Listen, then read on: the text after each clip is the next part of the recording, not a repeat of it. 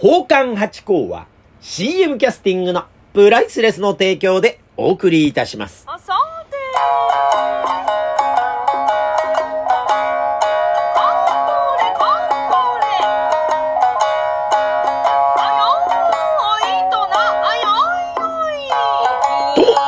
野屋八甲でございます。水金土日の夕方6時は宝冠八甲よろしくお願い。します。とい。うところでござい。ましてね。い。や、今週も始まりました宝冠八甲でございますが、皆さんい。かがお過ごしでしょうかい。や、しかし暑い。暑いってい。うのが毎回のこのね、スタートの話になっちゃってますが、ほんと暑い。ですね。この間ね、あの、鎌倉行きましてね、久々に大仏を見て参りましたがね、大仏さんの背中って開い。てましたね。なんかパカッと。で、なんか元々はね、中入って、大仏さんの中に入って、このあの、内覧っていうんですか、なんていうんですか、大仏さんの中でこう、えーなんつうんですか、こう、ご利益を得られるみたいなことあったんですが、もう暑さのあまり入場禁止っていうことになってましたね。でもね、その大仏さんの猫背の背中のとか窓がパカッと開いててですね、私も着物をああいう風にしたいなと思いましたね。まあ、それぐらい暑かった。いや、しかしね、久々のあのー鎌倉ってとこまた人がいっぱいでしたね。海外の方もね、やっぱ鎌倉幕府とか知ってらっしゃるんですかね。それともやっぱお寺巡りが、やっぱ皆さんお好きなんでしょうか？まあ、すごかったですね。で、またあの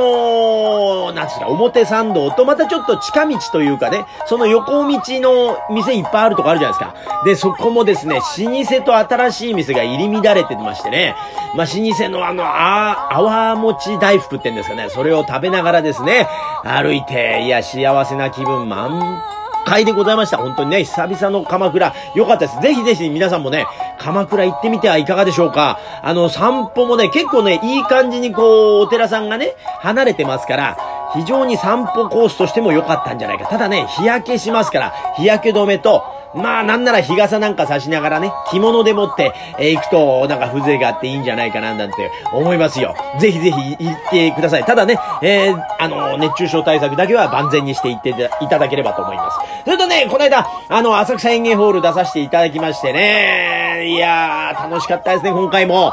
うん、楽屋がまたね、いつも充実してるんですが、今回はですね、東京太先生とですね、ご一緒させていただきまして、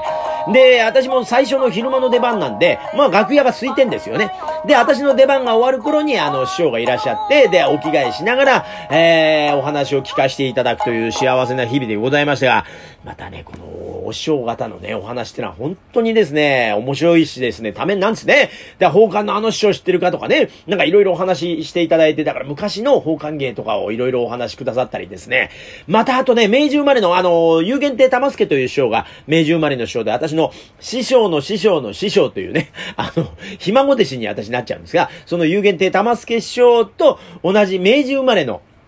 お師匠さんで、千代若中菊先生っていうのはいらっしゃるんですね。この、よーいよーいよーいとなと、四気な商売やめられない。やめたらおまんま食い上げだと、よーいよーいよーい、もう帰ろうよって、この、こういう師匠なんですよ。で、こういう師匠のお弟子さんで、京太師匠がね。で、その、どうやって弟子入りしたかっていうか、芸人になったかみたいなお話も聞かせていただきましたが、なんか、芸人になろうと思ってなったわけじゃないんだそうですね。それでここまでずっと続けられてるってのは本当に実力と運と兼ね備えた師匠だなと思ってですね。だからね、普段から面白いんですよね。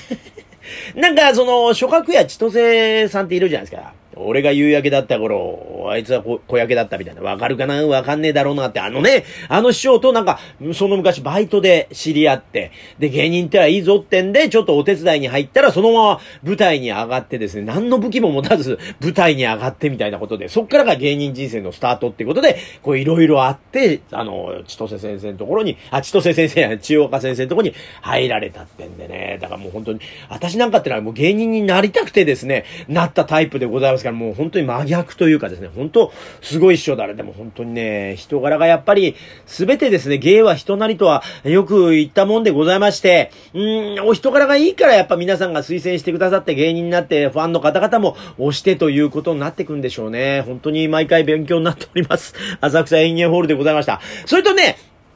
あの、昨日ですよ。7月の25日、栄太郎師匠、関々亭栄太郎師匠の会に呼んでいただきまして、数ヶ月前にね、あの、お声掛けいただいてということでやっと出演できたというとこでございましてね、こういうオファーってのは突然来るんですよね。えーびっくりしました。なんか、こういう商売になってね。えー、なんかあの、まだお話、まあ、栄太郎師匠は、あの、寄席で何回かお会いしてたんで、なんでございますか。あの、ゆきまる師匠とかもそうですしね、なんか、突然こう、出てくれませんかっていうことが来るってことは、ああ、分かってですね、だからドキッとしながら行ってまいりました。今回はね、もう、知ってる、栄太郎師匠でございますからね、もう癒されに行ってまいりました。もう皆さんもそうだと思いますがね、栄太郎師匠ってのはもう、笑顔がもうね、素晴らしいでしょ？男も女もみんなあの笑顔でコロッとやられてしまうというイケメンでね、だから CM なんかにもバーッと出てらっしゃるでしょ？で、また落語がお上手、面白い、やっぱね、すごいですね、師匠になる方、また人気のある方ってのはね。で、今回独演会と言いながらも、一人の会じゃなくて、なんかいろいろ、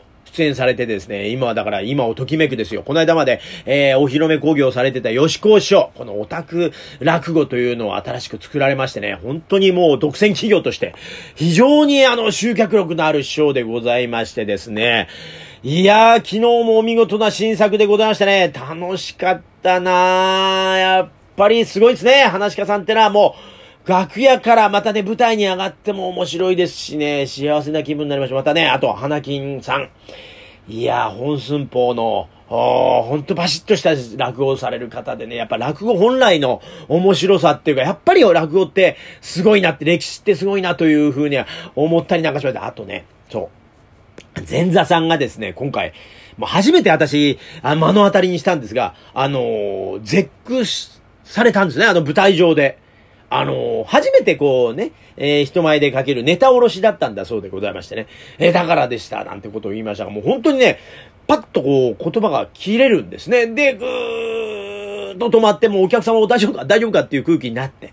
それでもね、あのーしっかりとこう思い出しながらってんで、で、で、あの、花金さんがこう横から、なんとかのシーン、なんとかのシーンでこうだ、こうだ、こうだって説明して、あ、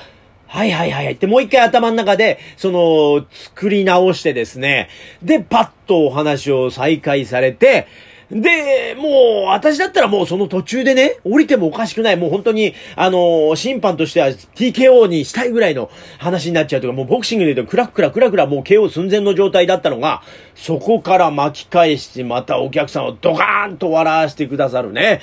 この実力ですよ。すごい。だから本当逆転 KO みたいなことをですね、見していただきまして、すごいスーパー前座さんだなと思いまして。で、またね、その連携もすごかったですね。だからあの、前座さんが絶句してもですね、そ、新作じゃないから、あできることなんですがね、古典だから、皆さんがこう持ってるお話ですから、ああ、あそこまで行ってるから、ここであそこに繋げばいいんだよっていうのを、すぐさま計算して横から知ってくださるという、この愛の塊。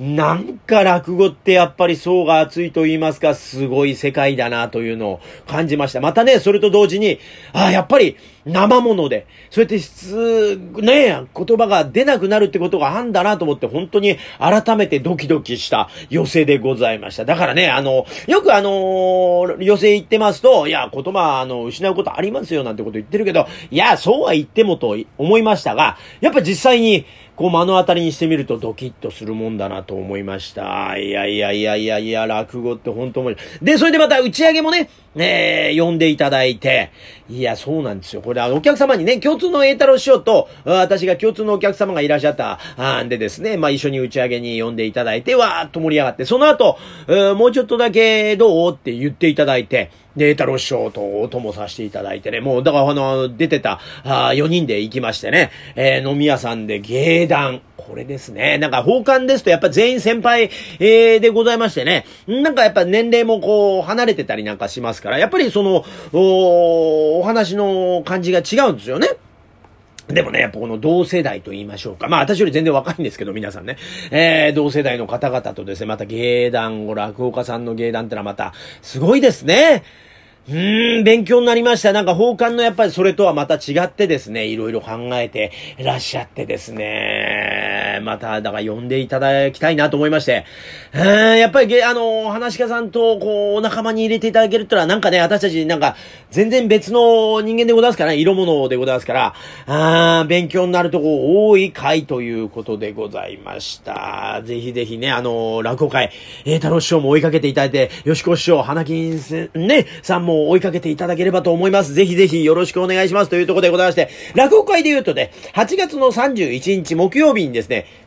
うちの師匠ね、桂真治一門会ですよ。この一門会全員が集まる会がございます。またね、えー、今年も浅草の東洋館でありまして、夕方の6時から、えー、会場しまして、6時半開演のですね、8月31日ですよ。えー、2500円。前売りですね。当日が3000円ということで、えー、まだまだ、あの、チケットをみんな持ってると思いますんで、ぜひぜひいらしてください。えー、今回もですね、時間いっぱいに皆さんね、フルで使いますから、あの、後の方になればなるほど、ね本当は長くなきゃいけないのに、あの、師匠の時間がものすごい短くなったりとかですね、えーする回でございますがね、えー初めから最後まで本当に桂真治師匠のこの一問会ってのはですね、いろんな、えー、勢揃いですよ。いろんな色がですね、あの、話し家さんのいろいろがありますから、ぜひぜひ楽しい回です。ぜひいらしてくださいまし。それとですね、私たち下流会のイベントもございまして、ビア座敷というのがですね、8月の19日の土曜日、えー4時から6時までということで、浅草ビューホテル